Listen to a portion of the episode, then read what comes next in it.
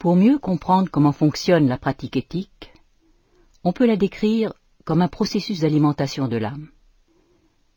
De même que le corps s'alimente de nutriments qu'il assimile et transforme en muscles et autres tissus organiques, notre esprit a pour nutriments les principes éthiques et divins qu'il doit ingérer afin d'assurer sa croissance. Ce processus se décompose en quatre étapes. Ingestion, digestion, absorption, assimilation. Première étape, l'ingestion. En ingérant un aliment, nous l'introduisons dans le tube digestif. Pour l'âme, cette phase correspond à la phase d'attention, au cours de laquelle notre attention est attirée par une parole, une action, une idée ou une lecture, recélant un contenu éthique. Prenons un exemple. Lorsque je remarque chez quelqu'un une qualité éminente, comme la générosité, je suis touché, et cela me fait réfléchir sur moi-même. Deuxième étape, la digestion. L'aliment ingéré est digéré, c'est-à-dire qu'il est transformé en ses composants élémentaires, les nutriments, grâce à l'action de substances spécifiques, les enzymes digestives. Pour l'âme, cette phase correspond à la phase de réflexion. Nous disséquons l'idée captée par notre attention, nous la reformulons en principe éthique, nous en analysons les tenants et aboutissants, nous examinons en quoi elle nous concerne et quelles seraient les pistes de pratique éthique. Par exemple, je constate, à propos d'une personne généreuse, tous les effets positifs que la générosité engendre. Tout le monde l'aime, etc. Je vois que la générosité peut couvrir des comportements très variés dons d'argent, cadeaux, mais aussi écoute, disponibilité, attention, aide en tout genre, comportements tous opposés à l'égoïsme. Je peux aussi me comparer à cette personne généreuse et éventuellement détecter dans ma façon d'agir et de penser des formes d'égoïsme ou de manque de générosité. Je vais alors analyser les conséquences négatives de ces manifestations égoïstes, rechercher leur origine en moi, est-ce un trait psychique, inné, une disposition acquise?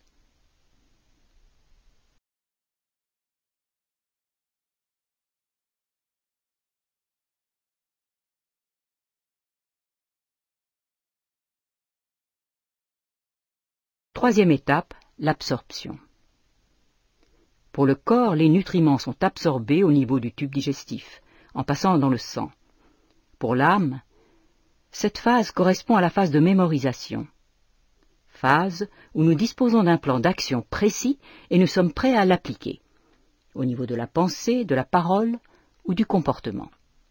Par exemple, ayant décidé de lutter contre une tendance à la mesquinerie, je me tiens prêt à offrir un cadeau dès que l'occasion s'en présente, pour faire plaisir autour de moi, ou bien je me force à faire un don à une organisation caritative. Ou encore, je décide de pratiquer la générosité sur le terrain affectif, en m'intéressant aux autres, par l'écoute, en prenant de leurs nouvelles, en leur rendant service ou en leur consacrant de mon temps. Quatrième étape, l'assimilation. Pour le corps, cela correspond à l'assimilation des nutriments par les cellules et leur transformation en substances propres, par exemple développement de tissus musculaires. Pour l'âme, l'assimilation a lieu lorsqu'en situation, nous nous efforçons au maximum de lutter contre notre point faible en appliquant le plan d'action fixé. C'est ainsi que l'on arrive, progressivement, à y voir plus clair en soi-même et à transformer notre substance spirituelle. Par exemple, après m'être efforcé pendant plusieurs mois à faire preuve de générosité, je repère plus clairement les nœuds psychiques à la source de mon égoïsme, l'indifférence aux autres ou le besoin de thésauriser, je constate aussi, en moi-même et sur mon entourage, la réalité des effets positifs de mes actes de générosité. Et ainsi, peu à peu, les actes généreux que j'accomplis sont plus spontanés, car ils sont fondés sur l'expérience et non sur un discours moral normatif. Pour que le corps tire profit de son alimentation, encore faut-il que celle-ci soit saine, et donc réponde à certains critères. Les aliments doivent être comestibles et frais, l'alimentation équilibrée, variée, en quantité suffisante, bien préparée, etc. Selon Ostad Elahi, Il en va de même pour l'âme. La pratique éthique doit remplir certaines conditions pour que l'âme en tire profit, comme d'une nourriture contribuant à sa croissance et au développement des vertus. La pratique éthique doit porter sur des principes justes et vivants. Un principe est juste s'il provient de la source. Il est alors porteur d'un principe actif divin qui le rend efficace sur l'âme. Un principe est vivant s'il n'est pas devenu obsolète, s'il est toujours adapté dans sa forme au contexte de la société actuelle. Par ailleurs, sous l'effet de l'intellect humain, un principe peut être dévié, dénaturé et mourir, c'est-à-dire perdre tout effet positif sur l'âme. La pratique éthique doit être itérative. Elle s'inscrit dans la durée. Il importe avant tout de faire des efforts sans attendre de résultats immédiats. Par exemple, pour développer sa générosité, il ne suffit pas de se forcer une ou deux fois à accomplir un acte généreux. C'est un travail assidu sur la pensée et le comportement. Il ne peut aboutir qu'au prix d'une pratique répétée et persévérante sur une durée suffisamment longue. La pratique doit être intégrale. Pour être assimilé, chaque principe éthique doit être ingéré intégralement, c'est-à-dire en même temps que son corollaire. Par exemple, pour assimiler la générosité, il faut l'ingérer avec son corollaire qui est l'ingratitude humaine. Si nous sommes affectés par des réactions d'ingratitude au point d'être arrêtés dans notre élan, la générosité dégénère en amertume, voire en misanthropie. La pratique éthique doit être variée. La pratique exclusive d'un principe éthique isolé peut conduire à des déséquilibres comportementaux. Elle doit aussi être contextuelle, c'est-à-dire adaptée à chaque situation particulière. Enfin, elle doit être équilibrée, sans excès ni défaut. Pour illustrer ces trois notions, reprenons l'exemple de la générosité. Si une personne pratique le dévouement à autrui sans s'occuper en même temps de faire respecter ses droits, elle tendra à des comportements déraisonnables qui risquent d'encourager les profiteurs et lésera son propre droit en même temps que le droit de ses proches et le droit de la société. Une telle pratique ne peut aboutir à un résultat positif pour l'âme. Pour avoir un effet positif sur l'âme, la pratique éthique devrait être faite de manière désintéressée, si on a la foi, dans l'intention du contentement divin, sinon par pur humanisme. L'intention est intéressée lorsque, par exemple, on cherche à plaire ou à être admiré, on espère un remerciement ou bien un retour d'ascenseur, ou encore on agit par contrainte sociale ou par habitude. Pourquoi l'intention est-elle si importante?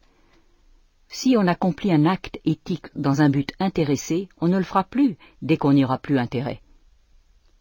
Si plus personne n'est là pour m'admirer ou me remercier, je ne serai plus généreux on voit qu'une telle éthique est plutôt au service de notre ego.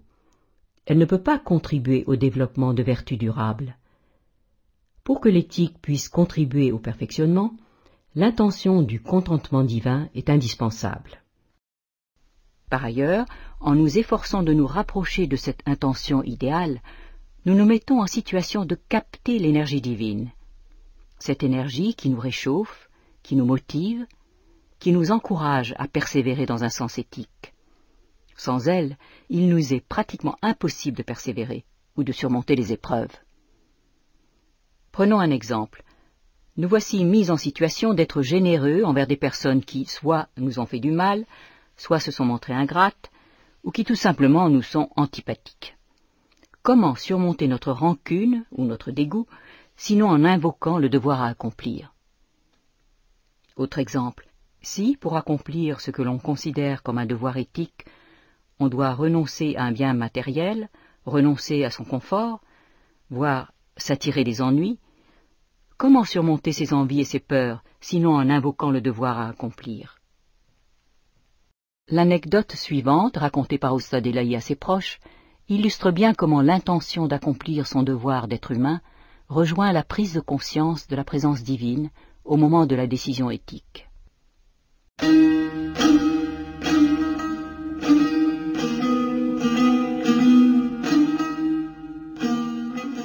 J'étais procureur dans la ville de Khoramabad. La première chose que je faisais lorsque j'arrivais sur un poste était de m'occuper des dossiers des orphelins. Arrive un dossier, relatif aux cinq enfants d'un richissime négociant laissés à la tutelle du frère du défunt. Également ouvert par mes prédécesseurs, il semble à chaque fois avoir été classé sans suite. Je lance l'instruction et convoque le tuteur qui était un marchand très influent. Il se présente en me saluant chaleureusement avec mille politesses obséquieuses et me dit ⁇ Votre Excellence, toute cette instruction est inutile. J'exerce une tutelle exemplaire. Je lui dis, Cela fait douze ans que vous n'avez pas présenté les comptes des mineurs dont vous exercez la tutelle. Lui, Mais monsieur, il n'y a pas besoin de comptes. Leur mère est mon épouse, et ces orphelins sont comme mes propres enfants. Mais soit, puisque vous me l'ordonnez, je vous présenterai les comptes demain. Le lendemain, il se présente avec un énorme paquet bourré de billets. Je lui demande Qu'est-ce que c'est? Lui, en baissant le regard, Votre Excellence, ce n'est qu'un petit cadeau, et à part vous et moi, il n'y a personne ici. Je lui dis Vous faites erreur. Il n'y a pas que vous et moi dans cette pièce, il y a aussi Dieu. Je comprenais les douze années de classement sans suite. Il essaya de faire jouer toutes ses relations, je reçus même des recommandations du ministère, mais je restais inflexible.